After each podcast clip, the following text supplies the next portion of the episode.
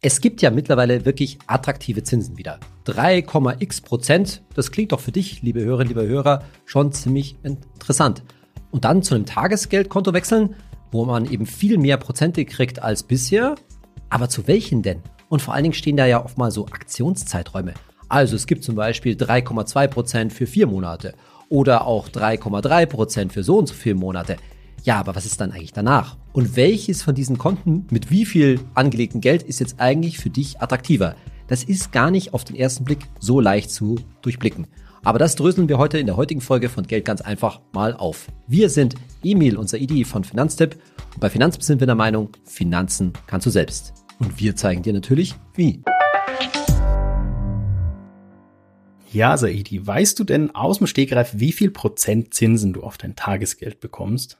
Ja, ich fürchte viel zu wenig, weil ich habe mich tatsächlich noch nicht drum gekümmert. Ich weiß, dass meine Bank erhöht hat. Ich glaube, ich kriege jetzt derzeit 1,7 Prozent, aber tatsächlich muss ich mal, zumindest mit einem Teil meines äh, Geldes, auf ein anderes Tagesgeldkonto wechseln, um da eben mehr Prozente einzusacken. Aber für mich stellt sich da genau die Frage, weil ich durchaus einen höheren Betrag darüber schieben würde, welches Tagesgeld soll ich denn da eigentlich nehmen? Und da können wir uns heute mal drüber unterhalten. Und da hast du auch direkt schon den ersten Tagesgeldfehler gemacht, sozusagen, nämlich die Bequemlichkeit. Oh. Weil es gab ja ganz lange gar keine Zinsen oder nur ganz, ganz wenig Zinsen. Und dann macht man natürlich vielleicht den Bequemlichkeitsfehler und hat vielleicht zum Beispiel sein Tagesgeld noch bei seiner Hausbank, wo es nur einen Mikro-Mikrozins gibt, oder sein Tagesgeld bei einer Bank, die vielleicht vor einem halben, dreiviertel Jahr einen Superzinssatz geboten hat, aber jetzt bei der ganzen Zinswelle nicht mitgegangen ist und man hat es vergessen zu checken. Und das kostet natürlich zum Beispiel jetzt dich, Saidi, mit deinen 1,7 Prozent per annum natürlich jedes Jahr Geld. Also nicht bequem sein, so wie in dem Fall der Saidi. Ich freue mich ja gerade richtig, dass ausnahmsweise nicht ich, der Geld ganz einfach Problembär bin. Bei mir steht, bei mir sitzt nämlich äh, jetzt knapp über 2,5 Prozent immerhin. Ist auch noch, werden wir nachher drauf kommen, ist tatsächlich kein Top-Zinssatz. Aber immerhin liege ich mal in Führung. Aber deswegen nicht äh, zu bequem sein beim Tagesgeld, auch wenn das natürlich eigentlich sich dafür anbietet, weil es ja der äh, Sicherheitsbaustein meiner Geldanlage ist, Saidi, oder? Natürlich, ne? Also das ist, glaube ich, auch klar, dass wir hier über das Tagesgeldkonto reden, wo zum einen der Notgroschen liegt, aber eben auch, wie in meinem Fall, der sichere Teil meiner Geldanlage und der ist dann auch erheblich mehr als das, was ich sozusagen nur an Notgroschen ähm, bräuchte. Und so, glaube ich, geht es auch vielen, vielleicht auch manchen Leuten, vielleicht auch dir, liebe Hörerinnen, liebe Hörer, wo man sagt, ja, da ist auch jetzt Geld geparkt, das vielleicht mal für eine Immobilie vorgesehen ist, was natürlich nicht ein ETF-Depot oder irgendwie in Aktien angelegt gehört. Und da sind schon ganz ordentliche Geldsummen. Und das sehen wir auch bei Finanztipp, die Nachfrage nach den ganzen Tagesgeld und auch den Festgeldkonten, die ist riesig im Moment und da überbieten sich die Banken zu Recht, Gott sei Dank ja auch, mit den entsprechenden Angeboten.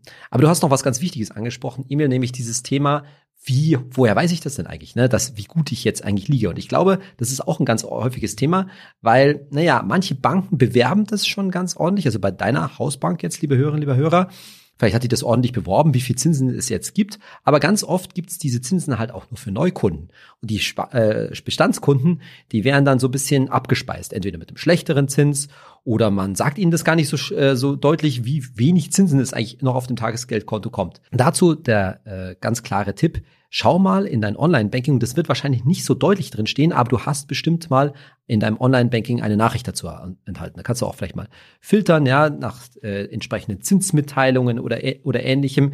Gemein ist es natürlich, wenn es irgendwo so etwas versteckt auf dem Kontoauszug drauf, äh, draufsteht. Ja, da muss man ein bisschen gena genauer hinschauen. Aber überhaupt mal da reinzuschauen, wie viel kriege ich denn? Weil das wird dann, so wie bei mir ja letztendlich auch, den Druck schon erhöhen. Weil es macht halt einen Unterschied, ob du jetzt schon, sagen wir mal, Emils Fall, 2,5 Prozent, das ist schon ganz gut. Da geht zwar etwas mehr, aber halt auch nicht mehr so viel. So, bei mir mit 1,7 Prozent, da ist der Druck schon höher. Aber wir wissen ganz genau, es gibt auch zahlreiche Banken, da ist noch eine Null vorne. Ne? Da sitzt irgendwie 0,5 oder sogar noch 0,3 Prozent. Die, die Wechselbereitschaft in dem Bereich, so stark die jetzt bei unserer Finanztipp-Community auch ist, ist noch nicht so stark. Der Druck auf die Banken ist nicht genug. Und du musst ja als, liebe Hörerinnen, liebe Hörer, immer vor Augen halten, der, der allgemeine Zins den die Banken bei der Europäischen Zentralbank bekommen, der liegt über drei Prozent. Das heißt, wenn die dir nur, ich sag jetzt mal was, 0,5 oder auch ein Prozent weitergeben, dann machen die wirklich dicken Gewinn mit, dein, äh, mit deinem Geld. Und von diesem Gewinn solltest du dir halt einfach ein Stückchen mehr abschneiden. Wie funktioniert das eigentlich? Die Banken äh, legen quasi mein Geld über Nacht zur EZB und bekommen dann äh, die Zinsen raus, oder? Und wenn Sie natürlich mir weniger auszahlen, können Sie die Differenz behalten, oder? Im Grunde genommen ist es so, ja. Also man kann jetzt nicht davon ausgehen, dass jeder Euro, den wir auf ein Tagesgeldkonto le legen, jetzt einfach bei der EZB geparkt wird. Na, den geben die Banken natürlich auch als Kredit zum Beispiel raus, ja, oder investieren ihn und sonst wie. Aber natürlich, ein nicht unbedeutender Teil dieser Einlagen, die können die Banken völlig risikolos bei der EZB parken und entsprechend dann, ja, selber ordentliche Zinsen einsacken. Und bevor du jetzt denkst, oh, diese guten Tagesgeldbanken mit guten Zinssätzen, das sind wieder irgendwelche Online-Banken aus Schweden. Also klar, das sind oft Banken aus Schweden, aus Frankreich, aus Österreich. Aber in unseren Finanztipp-Tagesgeldempfehlungen sind auch ganz oft Banken aus Deutschland vorne mit dabei. Also sei es die BMW Bank, aber zum Beispiel auch einzelne Volksbanken, Raiffeisenbanken. Also wenn dir das wichtig ist, liebe Hörerinnen, liebe Hörer, du kannst auch zu einer vertrauten Deutschen Bank gehen und trotzdem äh, einen guten, einen guten Tagesgeldzinssatz bekommen. Also das ist keine, das ist tatsächlich keine Ausrede in dem Fall. Wobei man dazu sagen muss, ne, das will ich nochmal an der Stelle betonen, liebe Hörerinnen, liebe Hörer, wenn wir da eine, ich nehme nehm jetzt zwei, wenn wir da eine TF-Bank hinschreiben oder eine Leaseplan-Bank, wenn du die bei Finanztipp äh, siehst und diesen Namen noch nie gehört hast oder du denkst, oh, was hat denn äh, Finanztipp da für seltsame Angebote aus dem Ausland dabei? Das sind wirklich sichere Banken. Das sind Banken ausschließlich aus Ländern, Frankreich zum Beispiel oder auch Schweden etc., die eine sehr, sehr gute Einlagensicherung und vor allen Dingen eine hervorragende Staatsfinanzen haben, die im Falle dessen, dass tatsächlich mit der Bank etwas passiert, ja, du dich auf die entsprechende Einlagensicherung verlassen kannst. Also das ist etwas, was, glaube ich, auch unsere Empfehlungen da schon von anderen Empfehlungen, die du auch im Internet mal findest, unterscheidest. Ja, wir nehmen da keine Banken aus Ländern, die halt dann doch nochmal deutlich mehr Prozente anbieten, wo du aber sagst, du willst jetzt wirklich deine sichere Geldanlage dorthin schieben, wo du dann im Zweifelsfall erst eine ganze Weile vielleicht auf dein Geld warten musst, wenn die Einlagensicherung einspringen kann und vor allen Dingen, wenn halt was Großes passiert. Mit anderen Worten, ja, so eine Bankenkrise Einzug hält, wo du dich nicht darauf verlassen kannst, kannst dass der Staat äh, dich nicht auszahlt. Also nochmal das klare Signal, ja, du kannst da allen Empfehlungen äh, von Finanztipp wirklich trauen, weil wir letztendlich immer nur sag, sagen würden, hey, würden wir unser eigenes Geld dort hinstecken oder nicht? Aber wie Emil schon gerade gesagt hat, es sind auch ganz weit vorne heute äh, deutsche Banken dabei. Einlagensicherung, sehr, sehr gutes Stichwort. Liebe Hörerinnen, liebe Hörer, falls du dich fragst, wie funktioniert das eigentlich mit dieser Einlagensicherung, ist, glaube ich, ein guter Zeitpunkt, um einfach mal ganz kurz drüber zu reden. Äh, Saidi, soweit ich weiß, 100.000 Euro pro Person und Bank sind abgesichert in der EU. Und wenn jetzt meine Bank pleite geht, mal angenommen, oder es ist Finanzkrise und ganz viele Banken gehen pleite, ist mein Geld ja theoretisch erstmal weg, aber es springt dann eben dieser Einlagensicherungsfonds ein und im zweiten Schritt der jeweilige Staat, in dem meine Bank ist und ob ich mein Geld zurückbekomme, hängt dann auch von der Kreditwürdigkeit dieses Staates ab. Ist das so korrekt? Genau, also es gibt da in dem Sinne keine keine einheitliche Regelung, dass der Staat da einspringen muss, sondern die Einlagensicherungsfonds, die sind auch erstmal groß genug, um so eine einzelne Bankenpleite abzufangen. Aber im Zweifelsfall, wenn halt mehrere Banken tatsächlich in einer Art Finanzkrise, sage ich mal, draufgehen, dann muss auch der Staat für diese Einlagensicherung einspringen. Und das ist in der Vergangenheit auch immer wieder passiert. Jetzt zum Beispiel kürzlich am Beispiel der USA, wobei da die Regelungen etwas anders sind. Aber vielleicht noch folgende Hinweise. Zunächst mal, man muss schauen, äh, dass man alle Konten zusammenzählt. Also das sagt sich immer so schnell, 100.000 Euro pro Kunde und pro Bank.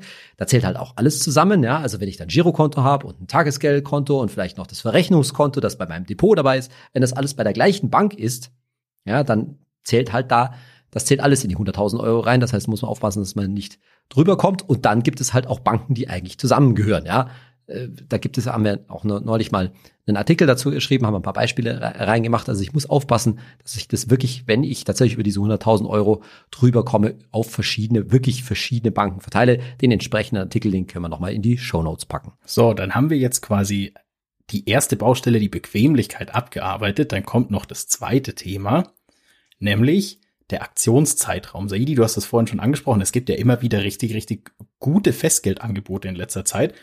Die haben dann nur immer dieses Sternchen, gilt für Neukunden und nur für vier Monate oder gilt für Neukunden und nur sechs Monate, deine 3,5 Prozent, was auch immer. Und da kann jetzt natürlich der, der blöde Fall auftreten. Du hast, als es vor sechs Monaten wieder richtig Zinsen gegeben hat, zu so einem Aktionszeitraum abgeschlossen und hast es halt vielleicht vergessen, ne? kann einfach passieren man hat ja auch nicht über alles einen Überblick und äh, die Banken werden dir natürlich jetzt auch wahrscheinlich keine Erinnerungsmail äh, geschickt haben, dass der Aktionszeitraum zu Ende ist. Das wäre natürlich sehr guter Service, muss man sagen, aber kann ich mir jetzt nicht vorstellen. Und da ist tatsächlich unser, unser Tipp natürlich zu wechseln, ist immer mit Aufwand verbunden, klar. Kann man sich natürlich einfacher machen durch die ganzen Video-Ident-Verfahren oder den E-Ident mit Personalausweis. Aber unser Top-Tipp ist äh, natürlich in den Finanztipp-Tagesgeldrechner zu schauen. Der kann dir nämlich unter den Details den Effektivzins anzeigen. Also wie viel du übers Jahr tatsächlich bekommst. Und das ist ja eigentlich die entscheidende Größe, Saidi, oder? Machen wir mal ein einfaches Beispiel dafür. Die TF-Bank, das ist jetzt zum Beispiel eine dieser sicheren Banken, die wir in unserem Tagesgeldrechner empfehlen, die bietet jetzt für vier Monate 3,6 Prozent Zinsen. Und da geht schon mal los. Da fragt man sich so, Moment mal, also die 3,6 sind ja eigentlich fürs Jahr, aber die gelten nur für vier Monate. Oh, das ist irgendwie gar nicht so einfach äh, auszurechnen. Und dann musst du dich als nächstes fragen, wenn wir jetzt mal sagen, du willst nicht dauernd das Tagesgeldkonto wechseln, sondern du schaust jetzt mal zwölf Monate. Ja, also, also so Tagesgeld, also ich finde das auch total anstrengend, wie man ja gerade an mir merkt, dauernd das Tagesgeld äh, zu wechseln. Ähm, so, zwölf Monate will ich es mir mindestens liegen lassen. Dann muss ich mich natürlich fragen, ja, nach den vier Monaten, was gilt denn da? Und da gilt zumindest Stand heute, heute bei der TF-Bank der Standardzins von 1,3 Prozent. Der kann sich übrigens auch noch ändern, aber sagen wir mal, der bleibt bei diesen 1,3 Prozent. So, und jetzt kann man das ausrechnen, das haben wir jetzt mal gemacht, ja, für diese ersten vier Monate, da gelten dann 3,6 Prozent, aber die muss man halt auf einen Monat runterrechnen. Wenn du, liebe Hörerinnen, liebe Hörer, da jetzt 10.000 Euro anlegst, dann bekommst du die, für die ersten vier Monate 121 Euro an Zinsen. Brutto übrigens vor Steuern. Okay, das klingt jetzt erstmal gut, das ist auch ein richtig guter Deal. Und jetzt sagen wir mal, du lässt das Konto weiterlaufen, nämlich zwölf Monate lang. Dann bekommst du nach diesen vier Monaten, also für die nächsten acht Monate, gehen wir davon aus, 1,3 Prozent äh, Zinsen. Und wenn man das jetzt zusammenrechnet, dann bekommst du insgesamt ähm, nach einem Jahr rund 209 Euro brutto, wieder vorsteuern, an Zinsen. Und das kann man dann auch ausrechnen. Der Effektivzins, den du dann auf zwölf Monate kassiert hast, liegt dann bei 2,07 Prozent. Das klingt jetzt nicht so toll, aber ja, gut, okay. Es ist schon mal, ist schon mal ganz, ganz ordentlich. Aber das ist halt die Frage, geht es nicht irgendwie besser? Die TF-Bank war also jetzt ein Beispiel für eine Bank, die so einen Aktionszins für einen bestimmten Zeitraum, hier in diesem Fall vier Monate, ja auch festschreibt, garantiert ist. Da, kann, da können die 3,6 Prozent nicht runtergehen, aber danach kann sich's halt ändern. Die Alternative ist jetzt, dass du eine Bank nimmst, die eben keinen so einen Aktionszeitraum hat. Da gibt es jetzt zum Beispiel äh, bei uns derzeit die BMW Bank mit drei Prozent aufs Jahr oder die Leaseplan Bank mit 2,6 Prozent pro Jahr. Da ist das Problem, dass dieser Zins sich praktisch jeden Tag ändern kann. Also der kann jederzeit raufgehen oder runtergehen, weil der eben nicht für einen bestimmten Zeitraum ähm, gesetzt ist. Aber wenn wir jetzt mal sagen, das bleibt bei der BMW Bank für zwölf Monate bei drei Prozent oder bei der Leaseplan bei 2,6 Prozent auf zwölf Monate, dann ist das am Ende tatsächlich mehr. Ist ja auch klar, weil wir gerade ausgerechnet haben, dass für die TF-Bank ein Effektivzins für zwölf Monate von 2,07 Prozent äh, gilt. Und da liegen sowohl BMW als auch Leaseplan höher. Nämlich wir erinnern uns nochmal, bei der TF würdest du aufs Jahr 209 Euro Zinsen brutto bekommen, bei BMW aber ganze 300 Euro und bei der Leaseplan immer noch 263 Euro. Du hättest also bei BMW knappe 100 Euro und bei Lease, äh, Leaseplan so gute 50 Euro mehr an Zinsen kassiert. Also schon ein ganz, ganz netter Unterschied, jetzt natürlich nicht riesig, aber da kann man sich schon überlegen, wer was macht. Das Problem an der Stelle ist natürlich, du musst leider diese Zinsen ein Stück weit im Auge behalten. Aber in beiden Fällen. Bei der TF musst du nach vier Monaten, also nachdem der Aktionszeitraum äh, abgelaufen ist, schauen, wo liegt dann der Zins und das kann sich dann auch jederzeit ändern.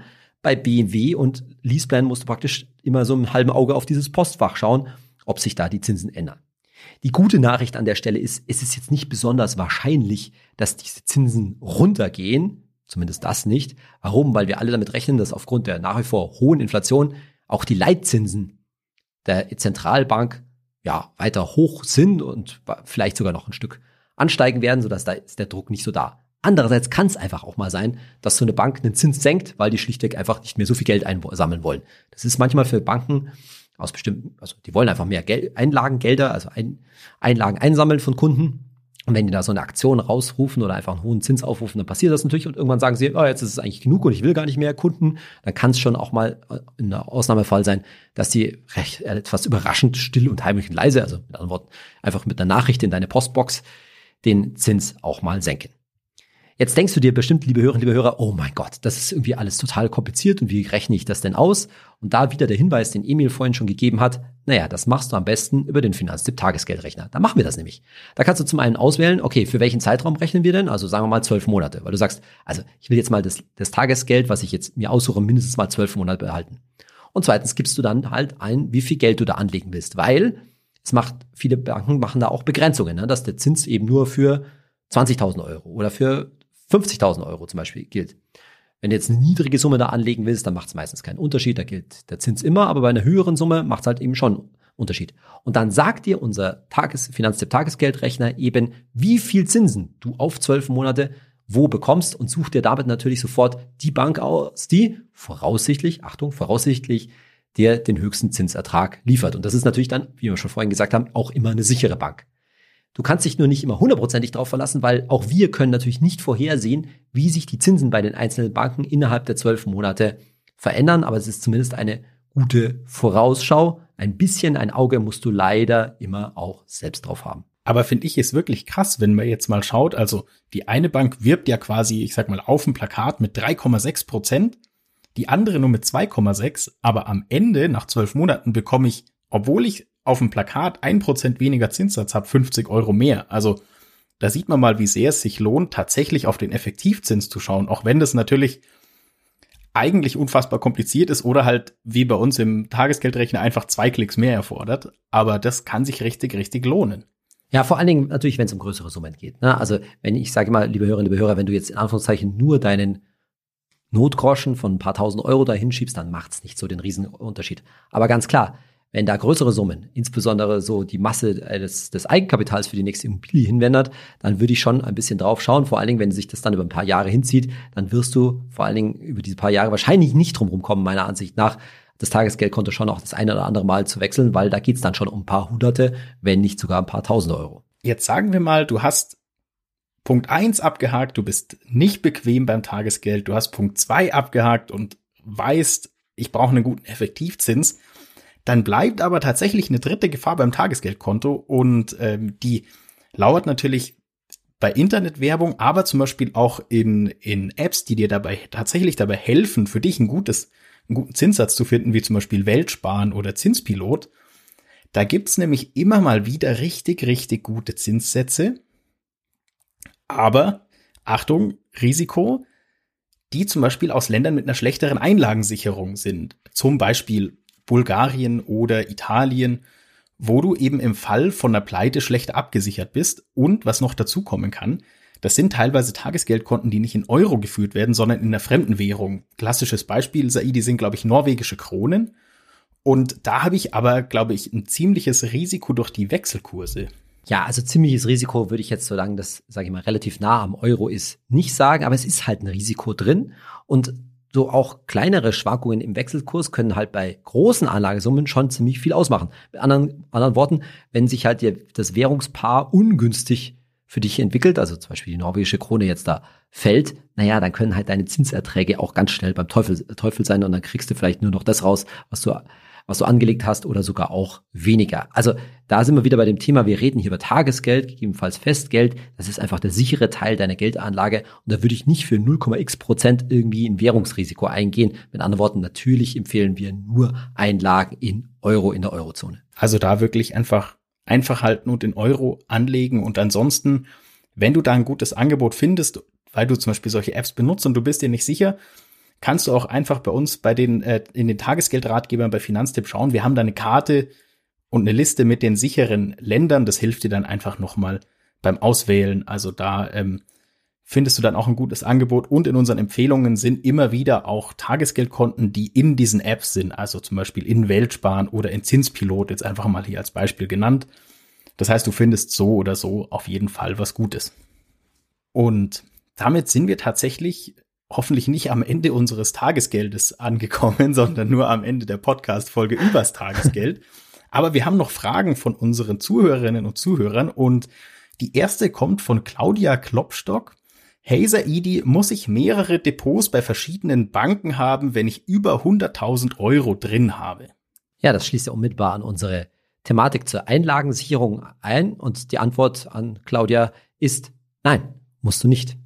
Denn die 100.000 Euro, diese Einlagensicherung, bezieht sich immer auf Konten und Depots sind keine Konten.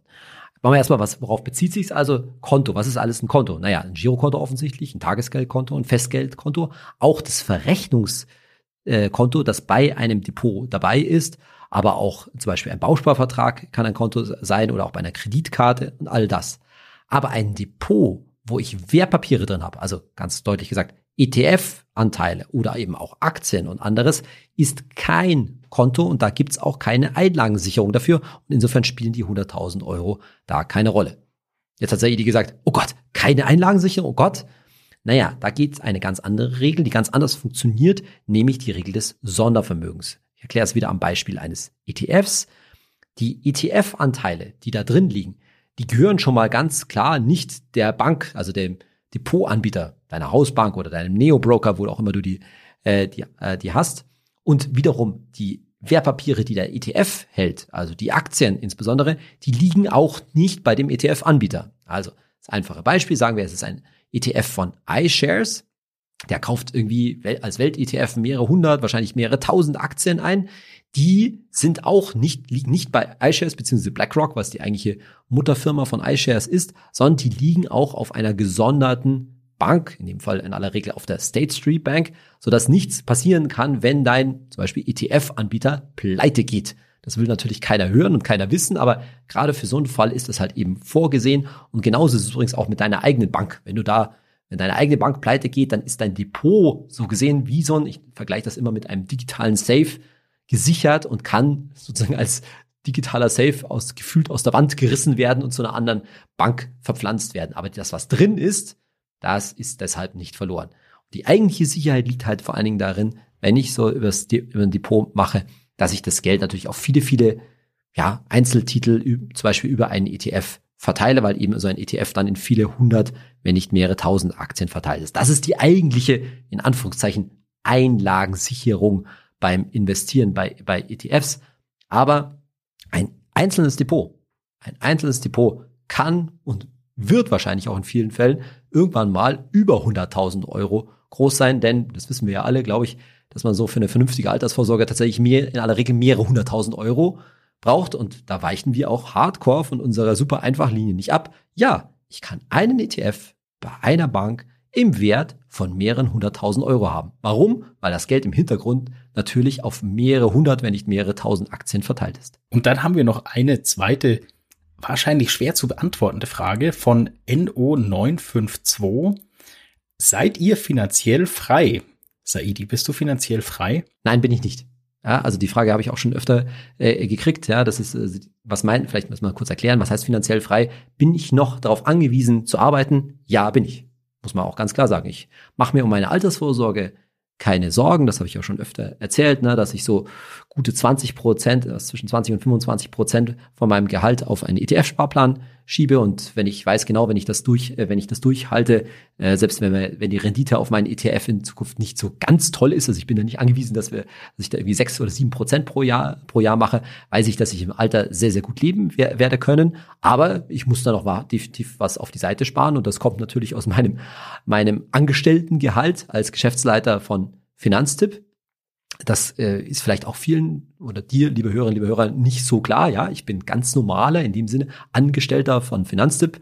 Ja, als Mitglied der Geschäftsleitung sicherlich auch äh, schwerpunktmäßig ver verantwortlich. Aber ja, das, meine Arbeit macht mir Spaß und ich bin bei einem tollen Arbeitgeber. Das würde ich auch nicht missen wollen, sonst wüsste ich wahrscheinlich gar nicht so richtig, was ich mit meiner Zeit anfangen, anfangen würde. Aber ich kann es mir derzeit definitiv nicht äh, leisten, einfach mit dem Arbeiten aufzuhören. Gilt für mich auch. Also ich mache meine Arbeit sehr gerne, aber ich bin von ihr abhängig. Ich würde vielleicht sagen, Saidi, das gilt für dich vielleicht auch. Ich bin finanziell sorgenfrei, aber nicht frei. Ja, das finde ich eine gute Formulierung, Emily. Das kann man, glaube ich, so stehen lassen. Dann, liebe Hörerinnen, liebe Hörer, vielen Dank dir fürs Zuhören. Und falls du unseren Podcast magst und der dir gefällt, empfehle uns gerne weiter und hinterlass uns vielleicht, wo auch immer du den Podcast hörst, eine gute Bewertung. Wir würden uns freuen und vielen Dank dir, Saidi. Bis zum nächsten Mal. Danke dir, Emil, für die Vorbereitung. Liebe Hörerinnen, liebe Hörer, wenn du diesen Podcast noch nicht gut bewertet hast, wo auch immer du ihn runterlädst oder streamst, dann freuen wir uns, wenn du uns eine gute äh, Bewertung für Geld ganz einfach hinterlässt. Bis zur nächsten Folge. Tschüss.